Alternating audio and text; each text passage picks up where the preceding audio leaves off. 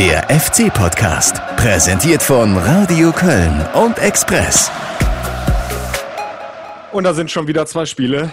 Rum. Tag zusammen. Mittwochmorgen, 3. Juni. Es gibt wieder jede Menge zu besprechen. Die Spieltage 28 und 29 sind Geschichte und unterm Strich stehen da leider null Punkte für den ersten FC Köln. 1-3 gegen Hoffenheim, 2-4 gegen Leipzig. Der FC tritt auf dem Weg zum Ziel Klassenerhalt auf der Stelle, wo die Gründe liegen, welche Lehren der FC aus den beiden Niederlagen zieht, ob jetzt doch wieder das Zittern im Abstiegskampf anfängt, darüber werden wir diskutieren. Trainer Markus Giesdoll und Geschäftsführer Horst Held hören. Ja, und wenn ich wir sage, dann ist damit selbstverständlich auch Alexander Haubrichs vom Express gemeint. Hallo Alex, grüße dich. Hi, also allein lassen kann man dich auch nicht. Ne? Da bin ich mal eine Woche weg, dann hast du wieder zwei Niederlagen im Gepäck. Ich bin das nicht schuld, du. Nee, du das hast. Will ich mal gleich, gleich klarstellen hier. Glaube ich nicht diese Abwehrfehler begangen. Das waren, glaube ich, andere. Ne? Also es ist schon ein bisschen. Äh, ja, ich weiß nicht, ob es nochmal spannend wird. Das können wir ja gleich nochmal auch nochmal detailliert besprechen. Ähm, es waren natürlich zwei Gegner, die. Ähm, wo man äh, äh, mal wieder nicht Favorit war, sondern eher ähm, Außenseiter. Aber auch das hat jetzt nicht geholfen und ähm, jetzt merkt man erst, wie wertvoll diese Punkte gegen Mainz und Düsseldorf waren, weil wenn du die nicht hättest, dann wäre es jetzt plötzlich nochmal richtig eng, wenn die zwei unten nochmal zwei Punkte mehr jeweils hätten und du zwei ja. Punkte weniger. Das war schon Gold wert. Äh, lass uns einsteigen, auch wenn es schon ein paar Tage her ist, mit dem Auswärtsspiel in Sinsheim gegen Hoffenheim. Mhm. Äh, ja, du hast gerade äh, schon ein gutes Stichwort genannt, äh, leichte Gegentore. Äh, da kommen mir direkt dann wieder die beiden nach der Halbzeitpause in den Sinn. Ja. Also auch das erste kann man natürlich besser verteidigen äh, gegen Hoffenheim. Aber ähm, dann die zwei direkt nach der Pause, äh, da war der FC irgendwie gar nicht auf dem Platz. Ne? Was umso mehr verwundert, weil der FC, fand ich zumindest, zum Ende der ersten Halbzeit ja erstmal so richtig reingekommen ist ins Spiel und dann äh, deutlich besser wurde und auch die Spielkontrolle so nach und nach sich ein bisschen äh, zurückgeholt hat. Ja, und dann, dann ist halt dieser Break, die Pause. Und ich bin mir sicher, dass äh, Markus Giesdoll ähm, ja, in eine ganz andere Richtung mit der Mannschaft wollte. Und da normalerweise wird ihm ja auch immer wieder nachgesagt, äh, findet er ja auch gute Worte in, in seinen Ansprachen, aber irgendwie scheint das nicht angekommen zu sein. Ne? Es hat drei Minuten gedauert und dann stand es 0-3 auf einmal. Ja, also das, äh, das Problem des Sekundenschlafs hatten wir ja schon mal gehabt, so auch äh, zum Anfang von äh, Spielen und ähm, jetzt war es halt nach der Pause. Also war halt sehr ärgerlich, weil du halt eigentlich, äh, ja, so langsam deine Mittel gefunden hattest gegen die Hoffenheimer. Ich habe das im letzten Podcast ja auch gesagt, dass für mich die Hoffenheimer auch irgendwie für nichts stehen und die, äh, das hat, hat man auch während dem Spiel, also das ist keine Mannschaft, gegen die du verlieren musst, als FC auch nicht. Und ähm, umso blöder war es dann, wie das dann äh, letztlich äh, gelaufen ist halt irgendwie. Und ja. Was man dann aber wieder positiv her hervorheben kann, ist, dass die Mannschaft sich selbst nach dem 0 zu 3 dann ja, hat nicht äh, umhauen lassen, sondern relativ schnell wieder ins Spiel zurückgefunden hat. Also mhm. was die Mentalität betrifft, kann man der Truppe von Markus Gisdol eigentlich wenig vorwerfen. Äh, die haben schnell wieder reingefunden, haben eigentlich ab dem Zeitpunkt dann auch der gelb-roten Karte für die Hoffenheimer, wo es dann wieder Gleichstand war. Ne? Mhm. Sebastian Bonneau war ja relativ früh mit Glattrot runter. Ja, haben dann die Kontrolle übernommen und dann äh, hat eigentlich auch nur der FC gespielt. Äh, verkürzt auf 1-3 durch Keins, kurz nach der Einwechslung. Der hat doch richtig Schwung reingebracht, äh, mhm. äh, was wir von äh, Keins ja schon öfter mal gesehen haben. Ja, und dann ähm, bist du eigentlich drauf und dran, äh, das Ding äh, tatsächlich nochmal zu drehen. Ne? Also wenn Marc Ruth, also immer wieder bei der leidigen Elfmeter-Diskussion, den Elfer versenkt. Ich, ich glaube, das wäre am Ende noch eine Punkteteilung geworden. Ja, ja, das war also, ich meine, da sind wir ja auch so ein bisschen bei der, bei der Diskussion, wie viel darf äh, ein Stürmer auf sich nehmen und äh, mir kam es da insgesamt, und das, das kommt natürlich jetzt auch auf durch diesen zwei verschossenen Elfmeter, der Marc läuft ein bisschen Gefahr, dass er zu viel auf sich kapriziert und ähm, mhm. er muss halt so ein bisschen aufpassen, dass er da nicht so äh, äh, auch in der Mannschaft halt irgendwie ähm, zu sehr als Ego-Shooter dann rüberkommt. Ne? Da gab es ja so ein paar, paar Szenen, wo man auch äh, äh, hörte, wo er sagt, muss ich denn alles alleine machen und so. Also es ist halt, ähm, äh, nee, muss er nicht. Es gibt auch andere starke Spieler in der Mannschaft und andere Schultern, die was tragen können. Und mhm. das muss er halt ähm, das muss er halt wissen und da muss er sich halt auch als, als Teamplayer begreifen. Und ich glaube, dass äh, äh, dieses Signal hat auch Pistol dann nach dem Spiel gegeben, indem er gesagt hat, der nächste wird dann mal ein anderer schießen halt irgendwie. Das, äh, ähm, damit auch nicht zu viel auf den, den Schultern von Marc Uth hängt und damit der, also damit es auch keinen Bruch innerhalb der Mannschaft gibt. Ne? Das ist halt auch immer so die Gefahr, wenn einer dann meint, alles machen zu müssen. Ja, und um äh, äh, das Hoffenheim-Spiel dann abzuschließen, wir wollen ja vor allem noch ausführlicher jetzt mhm. äh, über das verlorene Heimspiel gegen Leipzig sprechen. Wenn du halt eben nicht diese leichten Gegentore kassierst, also musst du diese Partie nie und nimmer verlieren. Also der, der, der FC war jetzt nicht wirklich unterlegen gegen Hoffenheim. Die haben das ausgenutzt, die dicken Patzer da hinten beim FC. Mhm. Aber ansonsten ähm, fand ich, war, war das jetzt kein, kein so glatter Heimsieg der Hoffenheimer. Also die haben ja hinten raus dann wirklich nochmal ein bisschen gezittert. Ja, wobei äh, wir ein bisschen aufpassen müssen, finde ich. Wir sind jetzt mittlerweile in einer, ähm, in einer Situation, auch da nehme ich mal das Leipzig-Spiel mit rein und sogar vielleicht mhm. so die beiden Unentschieden vorher, die gefühlt, du hättest auch gut verlieren können, dass du, ähm, naja, äh, also ähnlich wie in, der, äh, in dieser Bayer-Lotzer Hinrunde halt irgendwie äh, immer ganz ansehnlich spielst, aber dann halt mit dummen, ja. Dummen Fehlern die, die, die, die Spiele abgibst. Also da muss man ein bisschen aufpassen, dass man da nicht einen alten Trott reinfindet halt. Ne? Also da muss man auch ja. irgendwann, äh, klar, es wird immer gesagt, man will halt nicht zu viel Druck auf die Mannschaft aufbauen, die Mannschaft soll sich wohlfühlen und so. Alles gut, aber es darf halt auch nicht dieser alte, alte Schlendrian jetzt wieder reinkommen. Ne? Also das ist halt irgendwie, äh, da finde ich, da gibt es schon so ein paar Signale, die die man bei allem Positiven, was man auch gegen Leipzig halt mitnehmen kann, wo man halt so ein bisschen äh, schon mal die, die, die, die Alarmglocken läuten hören muss, weil ähm, ja zu viele einfache Fehler und zu oft passieren und du kriegst viel zu viele Gegentore und äh, so wird es mhm. ganz schwer, halt Punkte zu holen. Ja, gebe ich dir recht. In manchen Phasen der äh, vergangenen Spiele habe ich mich auch äh, so an diese ersten elf Partien unter Bayer Lorzer erinnert gefühlt. Ja, also gerade was diesen Minutenschlaf anbetrifft ne, und dass du dann durch blöde ähm, Defensivfehler ja, die Spiele quasi herschenkst. Ja, das, da das ist schon auffällig zwei wirklich ja. schlechte Spiele dabei. Ne? Also wenn du die Union und Düsseldorf, das waren halt so diese Tiefpunkte. Aber sonst hast du oft gesagt, ja, wir waren da gut und da gut und da waren wir dran und ne, also das ist halt Ja, ich erinnere mich noch gut an die äh, Podcast-Folgen von uns, ja. an diesen ersten 10, 11 Spielen. Also haben wir, glaube ich, oft gesagt, äh, eigentlich war das gar nicht so schlecht, aber äh, ja. sie kriegen es einfach vom Ergebnis nicht hin und machen halt immer wieder die entscheidenden Fehler. Der Gegner nutzt das aus und du, du stehst dann ohne was da. Ja, also da, da gebe ich dir schon recht.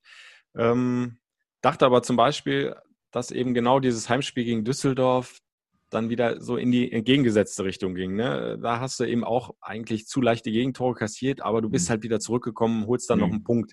Das wäre halt damals äh, ja, nee, unter den ersten Spielen unter Bayer Lorz wahrscheinlich einfach schiefgegangen. Oder ja. ist es ja auch im, im, im Hinspiel gegen Düsseldorf. Düsseldorf war auch da nicht viel besser, aber hat halt die Abwehrfehler des FC ausgenutzt. Und der FC hatte halt keine Lösung mehr, nochmal zurück ins Spiel zu kommen. Mhm. Ja, aber jetzt so die beiden Spiele, ähm, Hoffenheim, Leipzig, ja, kann man schon so ein bisschen zumindest als Warnsignal nehmen, da gebe ich dir recht, wobei Leipzig einfach auch nochmal echt eine Hausnummer ist. Ne? Da werden wir jetzt gleich noch ausführlicher drüber reden. Ja, ja, da, muss halt auch, da muss halt auch wirklich viel zusammenpassen. Da brauchst du auch ein bisschen Spielglück, äh, dass du da was holst. Ja, du musst ja auch sehen, wie haben die anderen Spitzenmannschaften da am Wochenende agiert und die haben halt alle sehr deutlich gewonnen ja. tun sich doch wesentlich einfacher, weil du halt äh, ja bei diesem Spiel ohne Zuschauer einfach so ein bisschen das Wilde, das Emotionale abgeht und dann, äh, mhm. dann setzt sich dann in meinen Augen auf die Mannschaft mit der, mit der größeren individuellen Qualität dann durch. Also es gibt mhm. viel weniger Überraschungen, der Heimvorteil kommt weniger zum Tragen. Ähm, das ist einfach, glaube ich, der, also da, da tut sich eine Mannschaft, die halt mit, mit dem taktischen Repertoire, mit den individuellen Fähigkeiten ausgestattet ist, wie so eine Mannschaft wie, wie, wie RB Leipzig, äh, wesentlich einfacher, glaube ich, als so ein, so ein 1. FC Köln, der doch sehr sich von den Emotionen dann hat tragen lassen. Und äh, ja, also das war ja teilweise auch so ein, ja, ein Kampffußball, der halt irgendwie auch manchmal ein bisschen wild war und ein bisschen Glück mhm. brauchte. Und wir haben halt äh, äh, erinnert dich an viele Spiele, sei es jetzt ähm, Leverkusen, Bremen, Wolfsburg, wo halt du halt äh, erstmal ein bisschen Glück hattest und dann über die Emotionen halt die Spiele gewonnen hast. Und das fehlt ja. halt jetzt natürlich. Ja, um den Übergang so ein bisschen zu schaffen von Sinsheim rüber ins Rhein-Energiestadion, also vom Auswärtsspiel gegen Hoffenheim mhm. zum Heimspiel gegen Leipzig. Ähm, vielleicht ganz kurz noch zum Abschluss.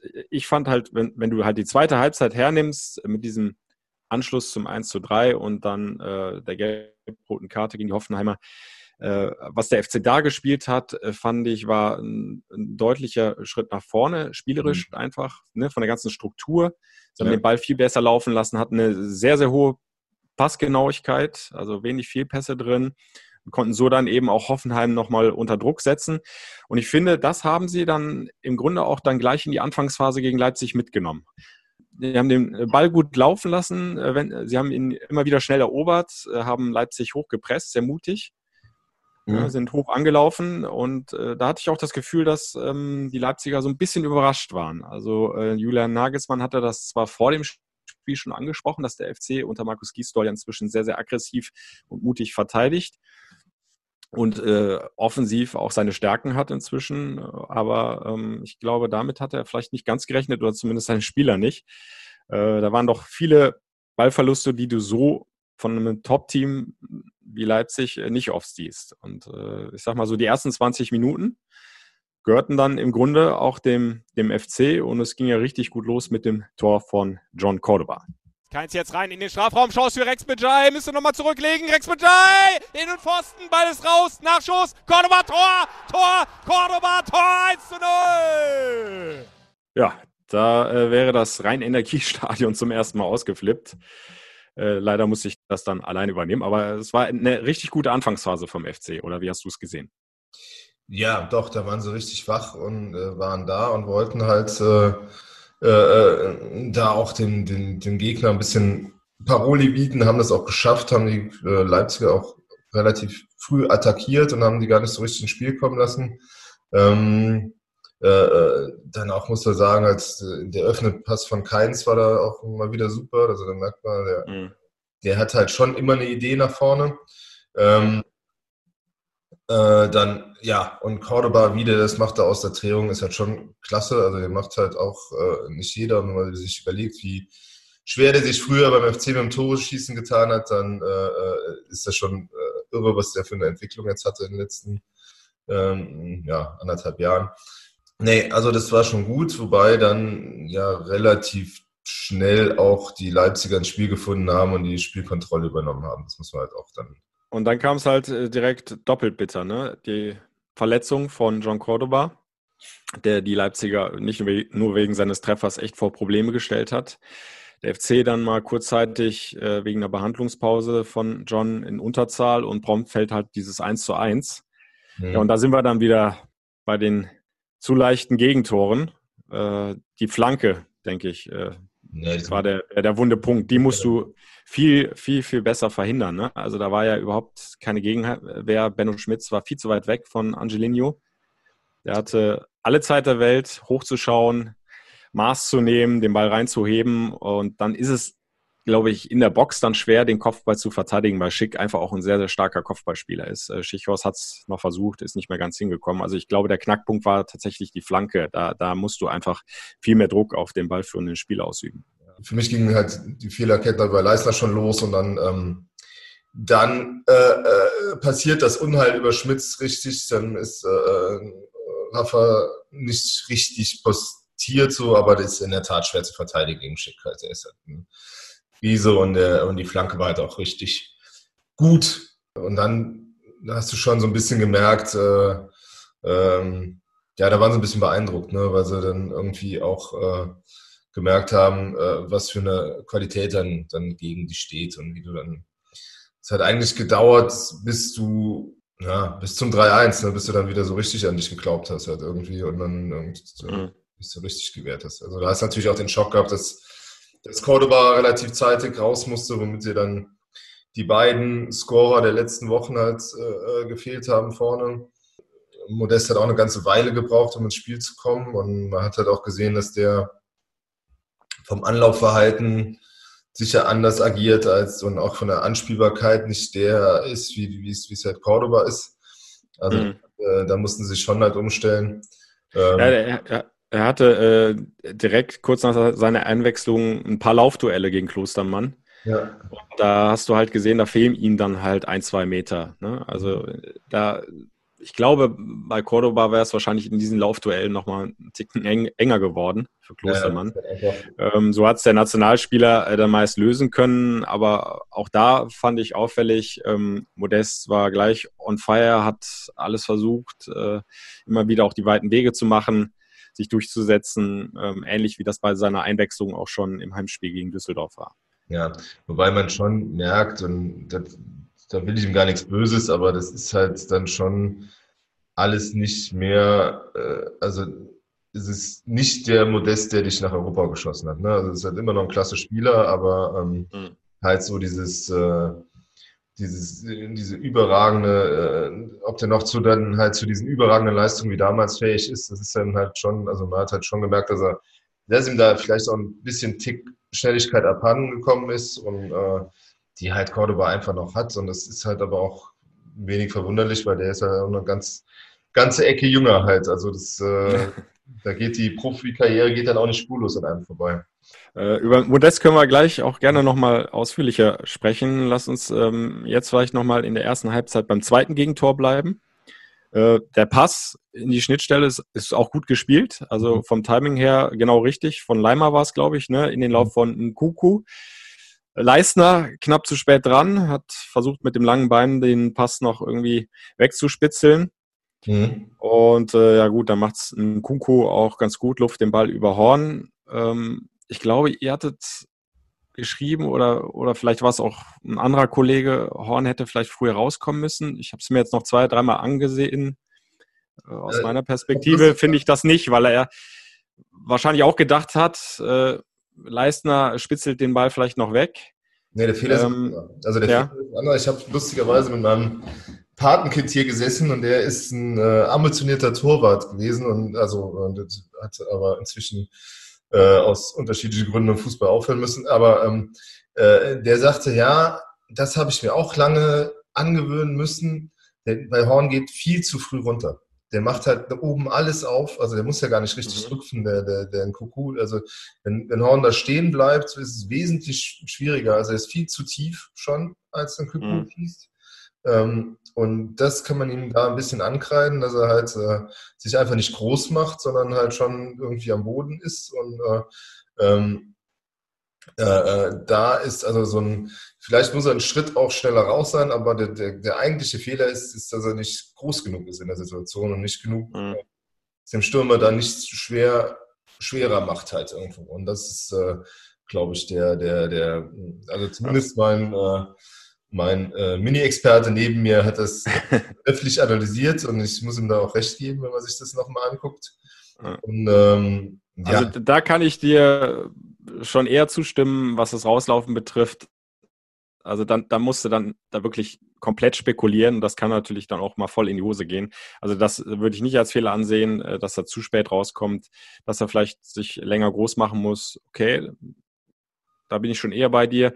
Aber der, der größere Fehler liegt, äh, glaube ich, äh, also klar, Leistner, ähm, wenn er einen halben Meter noch weiter innen steht, dann kommt er vielleicht dran. Aber auch da, Benno Schmitz ist nicht mit gegangen mit dem Kuku. Der war vorher an ihm dran, äh, bleibt dann irgendwann in der Situation stehen und lässt den durchlaufen. Ja, also, also das war aus meiner Sicht der größere Fehler in der, ja, als in der Schmitz muss da auch sagen, das war auch äh, der Bayer Lorzer Benno Schmitz. Also das war halt irgendwie äh, nicht der, den wir da wochenlang am Saisonbeginn gesehen haben, sondern der da häufen sich doch, also in den letzten Spielen dann wieder die Fehler und die alten Zweifel kommen hoch, aber auch, ähm, es ist zurzeit ein bisschen das Problem mit einer Außenverteidigung eigentlich alle durchhängen. Easy macht immer noch viele Fehler, dann, äh, also Flanken mag er geübt haben, so richtig klappen tut's immer noch nicht. Äh, nur mhm. Katterbach sucht seine Form, was ganz normal ist bei so einem jungen Kerl halt irgendwo. Fand ich aber jetzt äh, wieder einen Schritt nach vorne gegen Leipzig. Also ja, ich fand ihn besser als, in den Spielen davor. Da wirkt er doch sehr fahrig, nervös, irgendwie ja. äh, hohe Fehlerquote. Ähm, ja. Das war schon wieder ein, noch nicht der alte Noah Katterbach, aber verbessert, fand ich.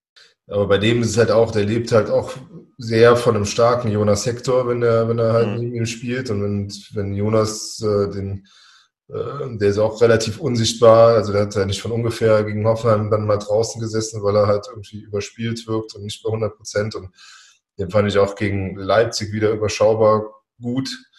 Und ähm, das färbt dann immer so ein bisschen auf, auf, auf die Jungen dann neben ihm auch ab. Äh, meine, zum Beispiel auch Jakobs scheint ja absolut gesetzt zu sein bei Gistol. Äh, und er kann das halt auch noch nicht rechtfertigen. Ne? Der hat halt auch viele Fehler drin, ist relativ wirkungslos nach vorne. Ähm, mhm. äh, dem sieht man dann doch an, dass diese zweiwöchige Quarantäne nicht ganz spurlos vorbeigegangen ist, auch wenn die Fitnesswerte stimmen mögen. Auf dem Platz kriegt das noch nicht wieder äh, so hin wie, wie vor der Pause. Trotzdem war es äh, nur ein Tor Rückstand äh, zur Pause gegen ja. Leipzig. Also noch alles möglich. Und äh, auch da bin ich mir sicher, äh, wird Gisdol äh, die Jungs nochmal versucht haben zu motivieren in der Kabine. Und die Jungs wollten vermutlich auch. Aber dann kassierst du ja ein Tor, also wo Raphael Schichos nachher sagt, das darfst du im Leben nicht bekommen. Ja. Hat so ein bisschen an, an, an das Hinspiel äh, in Düsseldorf erinnert. auch da war es ja, glaube ich, eine Standardsituation mhm. in des Gegners Hälfte für den ersten FC Köln. Da wird der Ball abgefangen, lang nach vorne und plötzlich ist der Angreifer durch. Und äh, ja, einen Timo Werner so frei durchlaufen zu lassen, äh, da fehlen einem fast die Worte. Also da ist äh, so ziemlich alles schiefgelaufen. Ja, aber wo war da der Timo? Also wo war, wo war der Horn? Also ich meine, normalerweise, warum steht da der Torwart nicht zwischen 16er und Mittellinie in so einer Situation? Weil weil, also, ne, also, weil der Ball ist so lange in der eigenen Hälfte, wenn der Torwart da anständig postiert ist, äh, weil wenn der Werner erstmal am Ball ist, ist sowieso Feierabend. Also dann ist, also wenn du allein, wenn Timo Werner allein auf dich zurennt, dann kannst du dann Tor machen, was du willst, dann wird nichts mehr passieren. Also er muss den Ball eigentlich vorher bekommen. Und ich weiß nicht, ob du es gesehen hast, weil im Fernsehen war es nicht zu sehen, von wo der startet, wo der stand bei der Ecke. Ich habe es mir ein paar Mal angeguckt, äh, du siehst es leider im Bildausschnitt nicht. Ja, ähm, äh, du siehst halt nur, dass, dass äh, die zwei, ich glaube, es waren nur noch zwei Kölner, die hinten sind, äh, sich ganz komisch nur ins Zentrum und nach links bewegen. Ja, und die komplette rechte Seite ist blank. Und, und ja, die startet Werner rein. Und ich finde halt, der Ball, der Ball kommt halt kurz hinter der Mittellinie das erste Mal runter. Und ich sag mal so, ah, knappe zehn Meter hinter der Mittellinie nimmt Werner den Ball schon an. Also dann hätte Horn aber extrem weit vorne stehen müssen. Ja, aber das kann ja, also, also ja, ich weiß nicht. Also das, mal, also das, das traue ich Manuel Neuer zu. Ich glaube, der Rest der Liga im Tor spielt so nicht. Na, aber den Raum kannst du, also zumindest kannst du äh, wenn die Standard ist, du hast ja Zeit genug zurückzulaufen, falls, falls es halt irgendwie äh, mhm. abgefangen wird oder so. Also äh, ich glaube, also ich hatte das also vom Gefühl her, ich habe es ja auch ein paar Mal versucht, also ein paar Mal angeschaut, vom Gefühl her musste, muss eigentlich ein Torwart da sein. Ähm, Mhm. Aber ich weiß halt auch nicht, wo er steht und wo er startet bei einem, bei einem ja. äh, Gegner, äh, bei einem eigenen aber, aber, aber, trotzdem, der größere Fehler ist doch, dass, dass ja, da keine Absicherung mehr vor Timo Horn ja, stattfindet. Ja, klar, ja. dass du den nicht zustellst, ist halt, äh, da fängt. Aber es sind halt wieder, und da sind wir wieder bei dem, was, was in, der, in der Hinrunde dann auch war, oft äh, so diese Fehlerketten, so, so, ein, so ein kollektives Abwehrversagen, dann die, was dich dann letztendlich ja mitentscheidend ins Hintertreffen bringt. Und ähm, mhm das ist halt schade. Trotzdem hat auch da der FC da nicht aufgesteckt und ähm, da sind wir wieder bei Anthony Modest. Ja. Und äh, du hast ja äh, vorhin gesagt, äh, das ist noch nicht der alte äh, aus seiner Galasaison. Ausnahme, aber zumindest in der Situation. Also da fand ich, das war genau der Modest von früher. Äh, wir hören nochmal schnell rein in die Live-Reportage. Leistner mit dem Kopf in Richtung gegnerischer Strafraum. Klostermann zu kurze Kopfballabwehr gegen Modest. Modest hat den Ball auf dem rechten Fuß. Klasse Schuss! Tor! Tor! Toni Modest! Wo hat er den denn rausgeholt? Das ist der Modest, wie wir ihn kennen. Aus seiner Gala-Saison, in der er 25 Tore geschossen hat. Anthony Modest, kurze Ballmitnahme und dann der platzierte Schuss unten rechts ins Eck. Ja, also ich habe mich direkt äh, an ja. seine Sahnesaison erinnert gefühlt. Das, hat, ja. das war schon stark gemacht. Also den trifft so nicht jeder.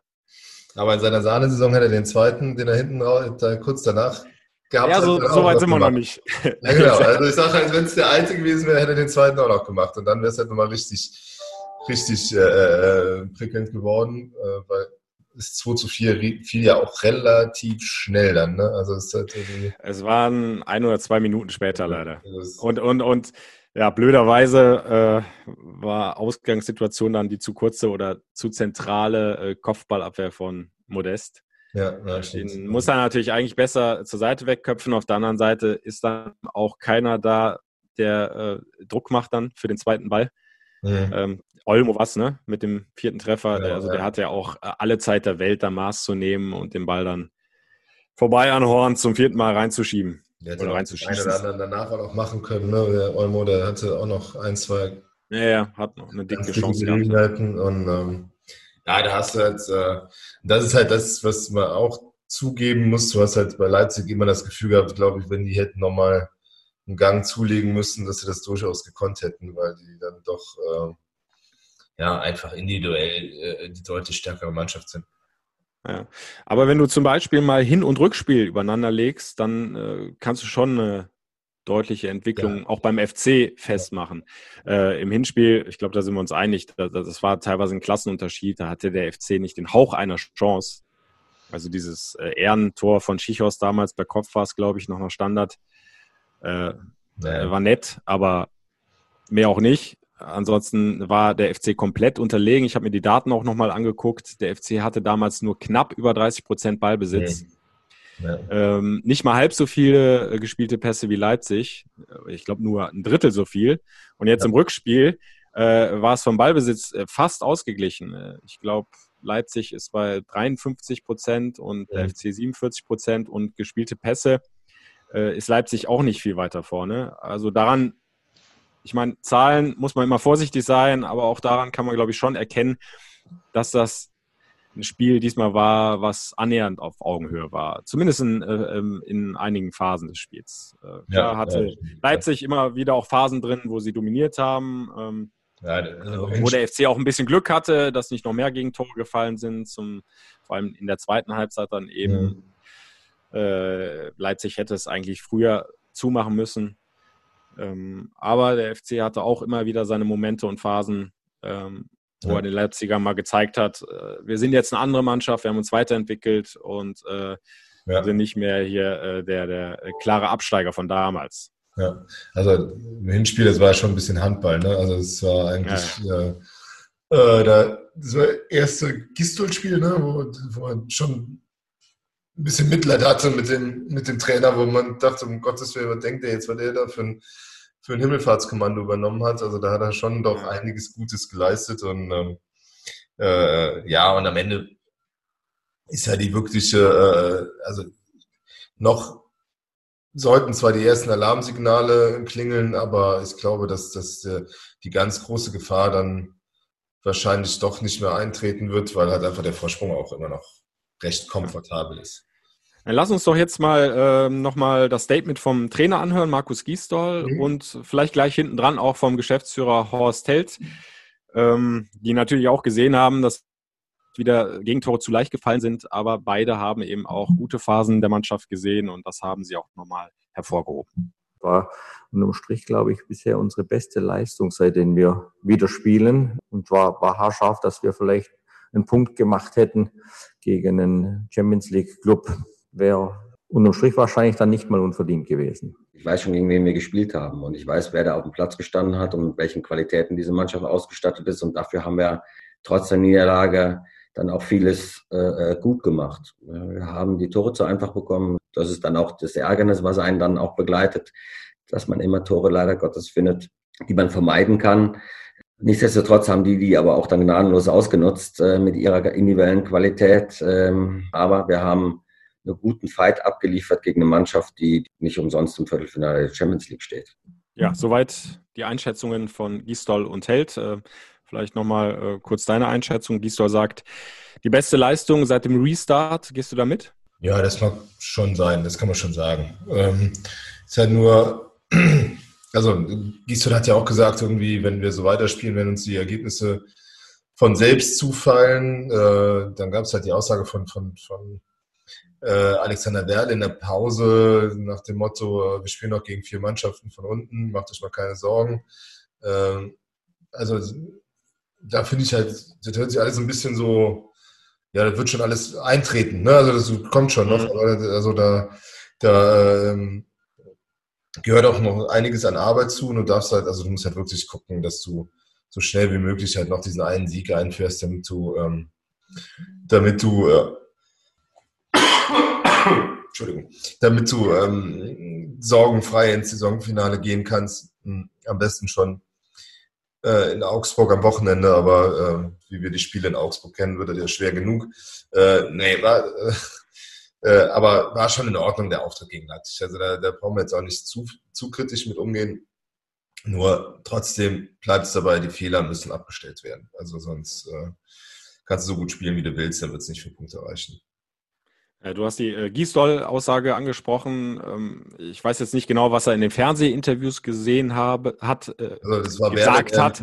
Äh, ich habe jetzt, äh, ich habe die Aussage jetzt nochmal von der Pressekonferenz vorliegen. Ja. Äh, können wir uns gerne auch nochmal anhören. Mit der Einstellung, wie wir heute in der Partie die ganze Zeit über waren, mache ich mir überhaupt keine Gedanken. Und äh, was Punkte angeht, die kommen dann, wenn man so spielt, wie wir es heute gemacht haben, gegen andere Gegner auf jeden Fall. Ja. Von alleine werden die Punkte ganz sicher nicht kommen. Ja. Äh, der FC wird weiter äh, viel dafür tun müssen. Ähm, aber auch ähm, der Geschäftsführer Horst Held hat sich dazu nochmal geäußert zur Tabellensituation. Ob er sich denn jetzt Sorgen macht und äh, da sagt er, nee, weder Sorgen, aber wir dürfen uns eben auch nicht zu sicher fühlen. Also in beide Richtungen ja, macht es überhaupt gar keinen Sinn, A, beunruhigt zu sein, B, sich aber auch in Selbstsicherheit wiegen. Ich glaube, dass wir immer da auch das Maß gefunden haben es ist ein Polster, was gut ist, aber was nicht reichen wird. Ja, also das ist klar, deswegen wollen wir äh, punkten, um, um Klarheit zu schaffen. Ich bin auch trotz der Niederlage davon überzeugt, wenn wir diese Attribute, die wir gestern ins Spiel geworfen haben, in den restlichen Spielen hineinwerfen, dann werden wir auch ganz sicher unsere Punkte holen und werden auch äh, das Polster nicht, nicht verringern lassen. Also das, ich glaube, dass das in der Tat dieses Augsburg-Spiel viel Aufschluss geben wird, äh, wie gut man denn dann wirklich ist. Ne? Weil das ist ein Gegner jetzt auf Augenhöhe, der ist ein, aber auch ein unangenehmer Gegner, gegen den du halt immer beißen musst und gegen den du auch oft Probleme hattest. Und äh, äh, da muss die Mannschaft, das ist vielleicht sogar noch schwerer als so ein Leipzig-Spiel, weil da weißt du, dass du halt gegen einen haushohen Favoriten äh, eigentlich nur gewinnen kannst. Gegen mhm. Augsburg hast du, und das ist ähnlich wie in den Spielen gegen Mainz und Düsseldorf, plötzlich wieder was zu verlieren. Nämlich du kannst halt nochmal reinrutschen und einen Konkurrenten halt stark machen. Mhm. Und da ist halt wirklich jetzt, äh, da kann die Mannschaft jetzt zeigen, dass sie gelernt hat, dass sie dass die richtigen Lehren aus den, aus den äh, Geisterspielen zieht. Äh, weil ansonsten, also jetzt nochmal anzufangen zu zittern, ist echt eigentlich, äh, das braucht jetzt auch keiner mehr. Drei Punkte ist der FC aktuell vor den Augsburgern. Das heißt, mit, mit einem Sieg könntest du die auch erstmal wieder äh, ordentlich distanzieren. Aber auf der anderen Seite äh, könnte eben Augsburg gleichziehen. Also ganz, ganz spannendes Duell. Und ja. Äh, ja, die Bilanz in Augsburg hast du ja schon angesprochen. Also ich, ich bin froh, dass ich nicht hinfahren muss, jetzt ehrlich ja, gesagt. vielleicht, vielleicht bringt das da mal ein bisschen mehr Glück. Ich kann mich nur auf schlimme, äh, an, an schlimme Auftritte erinnern in Augsburg. Äh, also das war immer grauenhaft. 40 Grad und keine Ahnung, also dieses Pokalspiel damals allein, das ist wirklich ja, ja. Im, im tiefsten ne? eingebrannt Winter, in äh, äh, äh, in, mein, in mein Fußballgedächtnis wie kaum ein zweites Spiel. War so finster. Ähm, nee, aber die, äh, also die, wie gesagt, das ist, äh, das ist dann halt auch eine, eine Ochsentour, die du halt dann mal äh, erfolgreich bewältigen musst und die irgendwie auf Abstand halten musst. Vor allen Dingen ist ja auch, äh, könnte es der Liga ja, also ich hoffe, wir haben nicht zu viele Augsburger unter den Hörern jetzt, äh, durchaus einen Gefallen tun. Also ich meine, wenn jetzt Bremen und Düsseldorf nochmal aufkommen. Also mit den Absteigern Paderborn und Augsburg könnte ich mich auch anfreunden. Also es äh, würde die Liga jetzt äh, nicht unattraktiver machen, wenn statt Paderborn und Augsburg äh, äh, vielleicht dann oder sogar noch jetzt werde ich ganz böse, Mainz, äh, wenn dann noch äh, Bielefeld, Hamburg und Stuttgart dann hochkämen, dann wäre es halt äh, vielleicht auch nicht äh, so verkehrt. Ähm, ja. Aber, äh, ja, wie gesagt, also dafür muss aber der um die Augsburger da am Abstiegsrängen zu halten, müsste der FC da schon irgendwie zumindest punkten. Mal gucken, ob es gelingt. Die Frage ist halt ja auch mit, mit wem, wenn, wenn äh, Modesta, also weiß ich, äh, ob Cordoba rechtzeitig fit wird, hat Horst Helter gestern was zugesagt? Ja, also der ist ziemlich optimistisch, sagt zwar, mhm. er sei kein Arzt, aber er geht davon aus, weil es eben keine strukturelle Verletzung ist, sondern eine Prellung am Knie, äh, dass er rechtzeitig fit wird. Das gleiche gilt wohl auch für Marc Uth. Der hat sich eine leichte Zerrung zugezogen, mhm. konnte deswegen ja im Heimspiel gegen Leipzig nicht mitmachen, aber auch da sieht es wohl ganz gut aus. Äh, Donnerstag ist ja das nächste Training angesetzt. Mhm. Ähm, dann werden wir sicherlich mehr wissen. Äh, Wäre aber natürlich wichtig, wenn, wenn beide ran könnten. Ne? Also Cordoba ist eigentlich im Moment nicht zu verzichten und äh, für Marc Uth gilt ja eigentlich Ähnliches. Also ich fand Rex Bejai hat äh, da viel versucht, äh, ist ja immer ein sehr fleißiger Spieler, laufstarker Spieler, bereitet das äh, Führungstor ja auch gut vor. Hat ein bisschen Pech, dass er nicht schon äh, bei seinem Schuss reingeht. Ähm, aber er, er, hat natürlich nicht die Torgefahr wie Marc Uth. Also ja, der ja, Torabschluss von Marc Uth ist natürlich nochmal eine ganz andere Qualität. Ich glaube, es sind zwei unterschiedliche Spieler, kann man jetzt auch nicht direkt miteinander vergleichen. Ja. Also wenn Cordoba und Uth wieder mitwirken könnten, ich glaube, das würde dem FC schon helfen. Aber dann machen wir doch mal ein bisschen, äh, was wäre, wenn? Was wäre denn, wenn Cordoba ausfällt und Uth zurückkehrt? Wer spielt denn dann? Ich, ich glaube, dann äh, spielt Modest von Beginn an und Uth äh, spielt für Rex Bajai. Ja. Weil auf der 10. Wäre ja auch eine Option, den Uth ja, Das wäre wär halt dann weiter diese, das System, ja. was Gisdol ja eigentlich bevorzugt. Eine echte äh, Mittelstürmerposition da mit einem physisch auch sehr starken Stürmer, ja. Cordoba, oder dann eben Modest und, und dahinter eben ähm, Marc Uth. Ja, weil also glaube ich auch als Ball, weil der eben auch als Ballverteiler wichtig ist, nicht nur äh, um selbst äh, ja. mal abzuschließen, sondern eben auch Angriffe einzuleiten. Und, ja, da ist ein bisschen schade, ne, dass du im, im, Mittelfeld eigentlich den klassischen Ballverteiler ja nicht mehr hast halt irgendwie da. Äh, ja, also ich meine, äh, Bürgerfest Rate spätestens seit seinem Interview ja komplett raus zu sein scheint. Der wird dann nicht mehr, mehr für den Kader berücksichtigt. Mhm. Ähm, äh, weil der so der ist in, in der Garde der Mittelfeldspieler, der halt einfach auch mal für einen anderen Spielersatz stehen könnte. Ne? Also wenn du, also du hast ja irgendwie ähm, teilweise auch äh, als Held davon gesprochen, wir brauchen auch mal einen Plan B und so. Ne? Also wir sind, wir sind da gelesen worden. Äh, dann denkst du ja auch, manchmal fehlt dir halt so ein Spieler, der auch mal dem, dem Mittelfeldspiel eine andere Komponente geben könnte, aber scheint, also weiß nicht, wie du es siehst, aber ich finde es ein bisschen schade, dass der so komplett außen vor ist. Also wir können leider die Trainingsleistung nicht so beurteilen, weil wir halt nicht mehr so oft da sind. Aber der Gedanke kam mir halt auch, ne? also so ein bisschen, das, das ist halt so. Aber Verstrate war ja auch schon vor der Corona-Pause außen ja, vor. Genau. Ja, genau. also der ist ja seit. Also es, es wird jetzt nicht nur irgendwie jetzt mit nee, seinen Aussagen zu tun haben, das glaube ich nicht. Ähm, der ist ja, ja schon, ja, hat er früher, hat man ja auch gesagt, es lag teilweise an der, an der Fitness oder an seinen, seiner Augenerkrankung und ähm, man weiß nicht so recht, was mit dem Spieler ist, weil er ist ja auch mhm. einer, der hat relativ lange Vertrag noch hat und äh, ja, aber irgendwie seit diese, seit, ich glaube, bei Union hat er das letzte Mal in der Startelf gestanden und ja. seitdem ist er ähm, ja, also ja, gar nicht mehr so äh, zum Einsatz gekommen. Also Marco Höger spielt ja auch kaum noch, aber der sitzt zumindest mal auf der Bank. Ja, ist halt irgendwie. Äh, ähm, ja, aber, aber, aber, du hast ja mit Hector und Skiri ja eigentlich auch äh, spielstarke zentrale Mittelfeldspieler und im vorderen Bereich dann eben Marc Uth, der das ja in den letzten ja. Spielen jetzt vor seiner kleinen Verletzung auch immer mehr versucht hat, ähm, sich auch ja. mal wieder mal fallen zu lassen, die Bälle tiefer abzuholen. Äh, das Spiel mal zu verlagern, dann wieder vorne reinzustoßen. Ja. Ähm, also dieses Dreieck, sage ich mal, Uth, äh, Hector, Skiri, ist spielerisch jetzt, also hat spielerisch schon seine Qualitäten.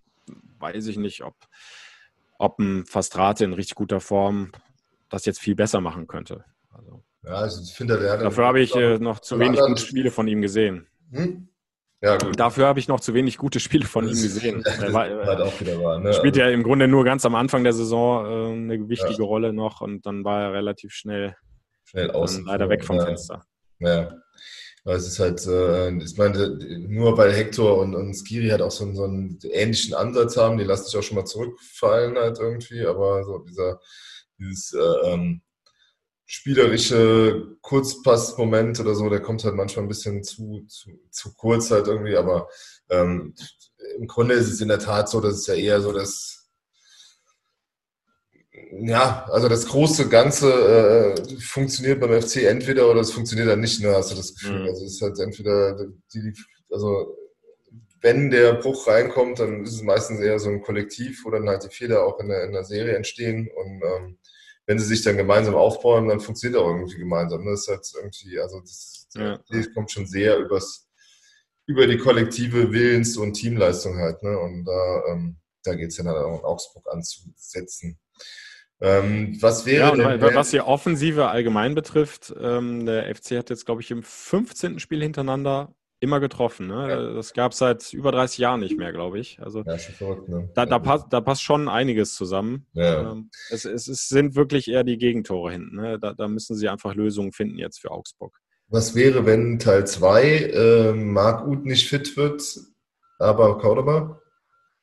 Gibt es eine Option, eine Zwei-Stürmer-Lösung oder glaubst du, dass dann wieder Alex? Ja, habe ich, hab ich auch schon überlegt, aber ich, ich glaube, das ist nicht unbedingt das, was Gisdor will. Hm. Also ich glaube, er favorisiert da schon stark die Einsturm-Variante. Ja, ich glaube auch. Und ähm, es ist natürlich auch nicht verkehrt, ähm, also wenn, wenn du weißt, du hast jetzt Cordoba, der nach wie vor in einer bärenstarken Form ist, der trifft und trifft. Äh, und dann, ähm, wenn du halt noch hinten raus was brauchst, hast du einen Modest, der jetzt auch wieder immer besser in Form kommt. Mhm. Ja, dann ist diese Variante, so einen Spieler dann einzuwechseln, mhm. glaube ich, die bessere, als wenn du direkt beide auf dem Platz hast und die sich vielleicht so ein bisschen im Weg stehen. Also wir, wir haben das ja auch schon öfter mal erlebt in der Hinrunde, vor allem dann auch unter Bayer Lorzer noch, der dann immer wieder auch mal diese Zwei-Stürmer-Variante probiert hat. Äh, und äh, so, so richtig äh, mhm. ergiebig war das nicht, meiner Erinnerung nach.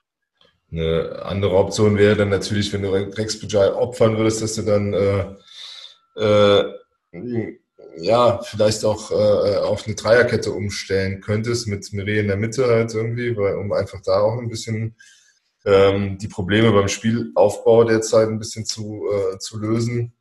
Aber ich glaube, auch da ist Gistol noch sehr, also ein bisschen konservativ und sagt, äh, mhm. wir spielen das, was Erfolg hatte und äh, das hat auch gegen Leipzig ganz ordentlich geklappt und damit versuchen wir auch in Augsburg zum Erfolg zu kommen, oder? Ja, und ähm, da sind wir ja auch bei einer Personalie, äh, die haben wir ja noch gar nicht angesprochen, äh, die ja definitiv ein Lichtblick war. Äh, das Comeback von Rafael Schichos, ne? nach 100 Tagen gegen ja. Leipzig. Äh, ja, das äh, war schon ordentlich. Also muss ich sagen, Hut ab. Kommst da direkt in die Startelf und ich konnte da keinen großen Unterschied zum früheren Schichos von vor der Verletzung sehen. Also das war sehr solide, alles hinten verteidigt, ähm, paar gute Pässe im Spielaufbau. Habe ich stärker gesehen als Toni Leistner jetzt in diesem Spiel. Ja, ja ich finde allerdings die beiden zusammen da, ähm, das ist halt, äh, die sind sich halt sehr ähnlich als Verteidiger. Ne? Also irgendwo da, da, da fehlt dieser, ähm, also beide gefallen mir besser mit Bono an ihrer Seite halt Also das ist halt aber den, äh, über die äh, Geschichte haben wir ja eben auch nicht gesprochen halt. Also die, die rote Karte, findest du die eigentlich zwingend? Also es gab ja wenig Zweifel dran. Ich sage halt immer noch, der nee, sieht gar nicht, ja. der sieht den gar nicht so richtig. Der guckt eigentlich nicht genau. in die Richtung und das ist, äh, dem da irgendwie Absicht zu unterstellen, ist halt, finde ich, nicht richtig. Wenn, wenn, ja. wenn, wenn, wenn du nur den Tritt in die Wade für sich betrachtest, dann kannst du sagen, der, der erwischt den da voll, das ist äh, im Grunde von hinten, das ist ein böses Foul.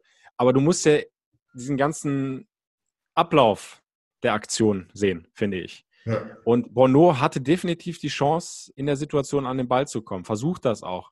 Macht ja. das Bein ein bisschen länger und der Gegenspieler dreht sich dann so ein bisschen in ihn rein ja. Steht dann eben mit dem Rücken zu ihm und dadurch trifft Bono nicht mehr den Ball, sondern die Wade. Überhaupt keine Absicht, bin ich mir ganz sicher. Und äh, sieht hart aus, aber ist für mich äh, kein keine rote Karte im Sinne von, ja, äh, der Spieler nimmt da bewusst die Verletzung des ja, Gegenspielers im Kauf. Das Gefühl, Und so eine ganz ähnliche Situation, mir fällt jetzt das Spiel nicht ein, äh, war ein Spieltag vorher. Da gab es auch nach Videobeweis dann nachträglich die rote Karte. Das war ganz, ganz ähnlich. Auch da will der Spieler zum Ball. Der Gegenspieler äh, dreht sich dann aber so rein, dass er den von hinten erwischt. Und äh, dann gibt es nachträglich äh, auch glatt rot. Ich glaube, der Schiedsrichter hatte in diesem Spiel noch nicht mal gelb gegeben. Ja, und ich finde. Erst nach Videobeweis dann äh, diese harte Entscheidung. Und was würde ich halt äh, äh, so aus dem Fluss des Spiels da auf Rot zu entscheiden, finde ich sogar noch eher äh, vertretbar, als wenn du dir die Szene in Zeitlupe anguckst. Dann siehst du nämlich, dass der Bono die ganze Zeit nach rechts orientiert ist und erst im letzten Moment quasi, als er dann irgendwie das Gewicht verlagern muss und mit dem anderen Bein raus muss, nach links guckt, den dann trifft, ja, sieht übel aus. Und allein schon in, auch in dem, in dem Erschrecken, wie der erschreckt ist über die, diesen quasi Zusammenprall, der halt ein, leider seine Sohle in, prallt gegen die Wade des anderen halt irgendwo ist, äh, merkst du, dass es überhaupt keine Absicht war. Und äh, das mhm. ist halt irgendwie, und deshalb äh, weiß ich nicht, ob das so eine glasklare Fehlentscheidung war, die man unbedingt revidieren muss. Also ja. So böse das in der Zeitlupe aussieht, aber man muss eben diese ganze Situation, den Ablauf bewerten, finde ich, und, äh, und dann gucken, will der Spieler da zum ja. Ball gehen, hat er die Chance, an den Ball zu kommen. Ja, und, und da finde ich halt, die hatte Bono und, und der Gegenspieler ja, dreht sich aber dann eben so in den Zweikampf rein, äh, dass, dass er getroffen wird und, und das konnte Bono so nicht vorausahnen. Also, ja, und da muss man halt sagen, dass, aber das, auf der anderen Seite zieht sich halt durch diese Saison, dass der FC halt viel zu viele Hinausstellungen bekommt halt. Ne? Also das ist mhm. äh, in der Tat ein Problem in diesem Jahr. Das wird gar nicht so am, am ultra bösen Spiel der Kölner. Das sind alles eher so so, so Unerfahrenheitsrote Karten, keine Ahnung, hat man ein bisschen das Gefühl, wo sie dann irgendwie doch zu oft Lehrgeld zahlen halt. Also, das ist ja keine Tretertruppe der FC, aber äh, in der Fairplay-Tabelle sieht das, glaube ich, schon ein bisschen, bisschen duster aus. Aber um nochmal auf äh, Schichos zurückzukommen, der hat sich eine äh, zweite Startelf-Nominierung verdient, oder? Wie siehst du es äh, nach seinem Comeback 100 Tage nach der ja, schweren Verletzung, Halswirbelbruch ja. in Berlin? Ja, wobei, also wie gesagt, ist, äh, äh, ich denke schon, dass er, dass, dass er weiter spielen wird, weil er irgendwie auch äh, stabiler wirkte als, äh, als, als Leistner. Aber man muss natürlich jetzt auch mal gucken, wie der das körperlich weggesteckt hat. Ne? Also ist jetzt wahrscheinlich mhm. nicht so einfach, nach so langer Zeit dann direkt wieder über die volle Distanz zu gehen. Ähm, äh, und dann halt das auch noch in der englischen Woche. Äh, da muss man sicher sehen, vielleicht sagt der Trainer auch, ja, in dem Spiel braucht man mehr spielerische Lösungen und ich lasse mal Marie dann den Vortritt. Ähm, mhm. Das muss man dann mal ein bisschen abwarten, aber Stand jetzt würde ich auch davon ausgehen, dass er, dass er eher nichts ändert dahin. Ja. Äh, ganz interessant ist, äh, dass ähm, der FC bzw. Markus Gisdol ja quasi extra eine Trainingseinheit äh, abgehalten hat vor dem Leipzig-Spiel, die mhm. sozusagen auf Schichos zugeschnitten war. Also es sind dann in, in, einer Trainingseinheit extrem viele Zweikämpfe, auch harte Zweikämpfe geübt worden, Kopfballduelle, ne, eins gegen eins Situationen, äh, um halt zu testen, ist das, noch eine Kopf, ist das noch eine Kopffrage bei Schichos, ne? Oder ja. ist der schon so klar wieder? Ja, und äh, das ist wohl genauso gewesen in dieser Trainingseinheit. Äh, hören wir nochmal kurz Hosselt dazu. Und da war eine Trainingseinheit, die war so intensiv für, Innen, für Innenverteidiger, wo wir einfach dann gemerkt haben, dass Rafa halt ähm, definitiv in der Lage ist zu spielen. Klar kann es vom, von der Luft, vom, von der, hätte das oder konnte das eine Problematik beinhalten, aber er hatte null Probleme ähm, aus irgendwelchen Kopfgedanken. Ähm, ach, ich kann jetzt nicht richtig reingehen, ich gehe nicht in das Kopfballduell rein und und und. Also das war alles äh, weg. Ja, und das hat er dann, finde ich, auch bestätigt. Also in den Zweikampfen sehr robust gegen Leipzig. Äh, konnte man ihm zumindest jetzt nicht irgendwie attestieren, dass er da noch ein Kopfproblem hätte und, und zu viel nachdenkt über seine Halswirbelsäulenverletzung. Nee, also das ist, äh, aber ich glaube, da ist gerade der Rafa auch der richtige Typ für. Das, das ist keiner, der Angst hat und äh, ein mutiger Kerl und das hat man, hat man da auch gesehen, dass da nichts übergeblieben ist und äh, sowas kannst du auch nur herausfinden, indem du halt die Probe aufs Exempel machst, weil ähm, kannst halt in den Spieler auch nicht reingucken. Äh, und ja, ich glaube, so eine Trainingseinheit ist dann eine clevere Maßnahme, um das auszuprobieren und dem Spieler das dann bestätigt. Auch wenn er dann ein Kopfballduell verliert, aber äh, ja, was will man machen. Auf der anderen Seite dann bitte für Roche Meret. Ne? Ähm, ja, also, ja, wenn dir dann noch einer vorgezogen wird, der äh, 100 Tage raus war, eine schwere Halswirbelverletzung hatte. Das ist, äh, du musst trotzdem wieder auf die Bank. Ja, das ist schon bitter für den, für den Roche. Ähm, weiß auch nicht, äh, äh, der muss ja im Sommer irgendwelche Schlüsse ziehen. Auf der anderen Seite ähm, weißt du auch wieder nicht, ob es dann äh, irgendeinen Markt für den gibt. Aber ähm, den Fußball, den Gistol sehen will, den, also offenbar wird, wird Roche nur noch als zentrales Element von so einer Dreierkette gesehen, die aber nicht gespielt wird. Und deshalb äh, kriegt er auch kaum Spielzeiten. Das dürfte für ihn frustrierend sein. Der war ja noch quasi ähm, dann äh, bei seiner Verlängerung irgendwie galt er noch als der als ein super Coup von Armin Fee, dass dass der nochmal verlängert hat der der, der Roche, aber ähm, ja, äh, ich denke, dass man da im Sommer sich zusammensetzen wird und versuchen muss, irgendwie eine Lösung zu finden, weil ich kann mir kaum vorstellen, dass der mit seinen Ambitionen, die er sicher hat, dann äh, hier weiter die vierte oder fünfte Geige in der Verteidigung spielen will. Aber er hat es halt auch nie ähm, äh, mit Leistung dann ähm, äh, wirklich bestätigen können, wenn er mal spielen durfte oder sich wirklich aufdrängen können. Und tja, dann ist es halt, also mein Fußball ist nun mal ein Leistungssport und dann kann er sich auch nicht beschweren, dass, dass er dann draußen sitzt. Gehen wir davon aus, dass innen wieder äh, Leistner Schichos ran dürfen in der Startelf. Wie mhm. sieht es auf den Außenpositionen aus, also Außenverteidigerpositionen? Äh, Glaubst du, ähm, er behält Katterbach links und Schmitz rechts bei gegen Augsburg oder gibt es wieder den Rückwechsel? Äh, Schmitz wieder auf die Bank, Easybway wieder rein?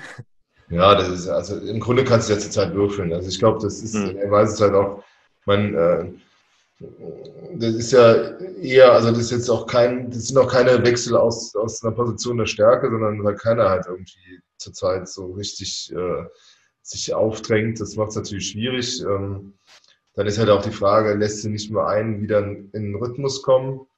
Auf mhm. der anderen Seite, ähm, ja, geht dir die Schnelligkeit von Easy dann auch manchmal ein bisschen ab. Ähm, ich glaube tendenziell, dass, dass äh, der da wieder wechseln wird und ein bisschen, bisschen auf frischere Kräfte halt setzt und dann, dann, mhm. dann Schmitz dann nochmal auf die Bank beordert. Vorne auf den Außen?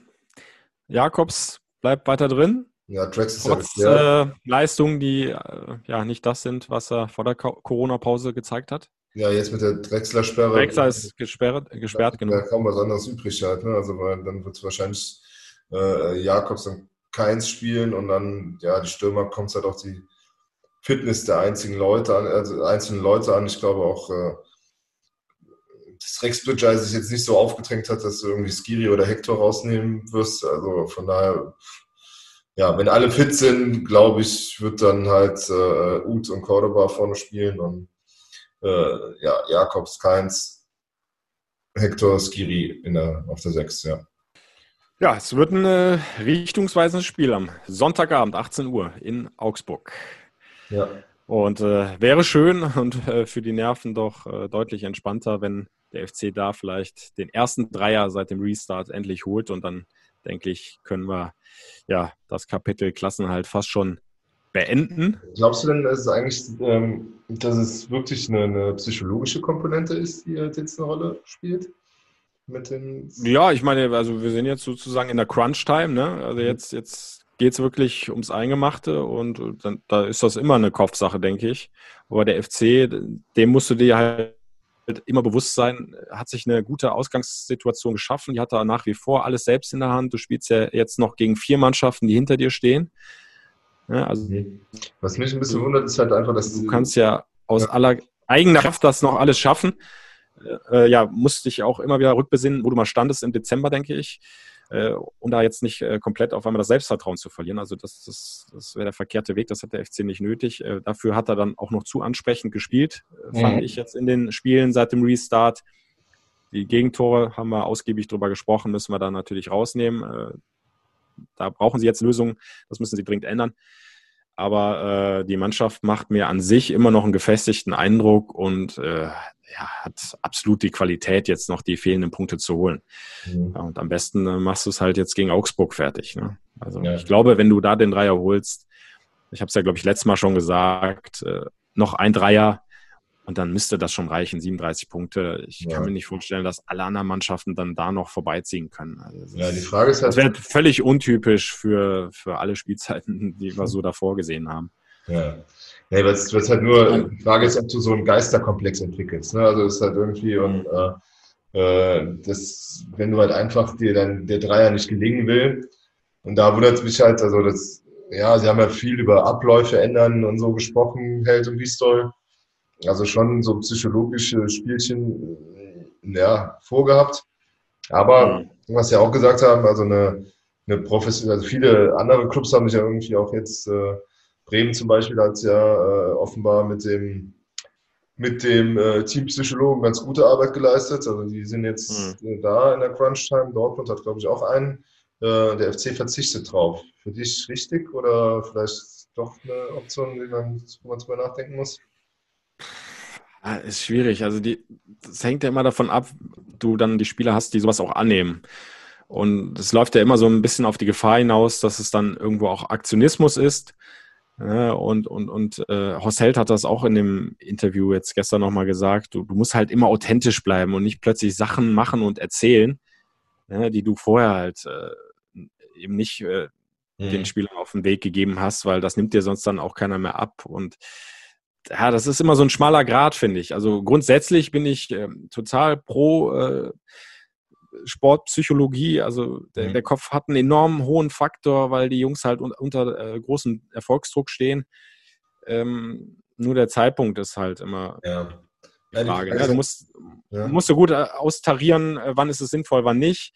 Und ähm, ich habe einfach das Gefühl im Moment, äh, dass die Mannschaft in sich stabil noch nach wie vor ist. Ähm, das ist kein grundsätzliches Problem, was die Mannschaft hat, sondern es sind jetzt wirklich ja, diese individuellen Fehler, die da zu leicht äh, zu den Gegentoren führen. Und ähm, du klingst schon wieder wie eine Hinrunde.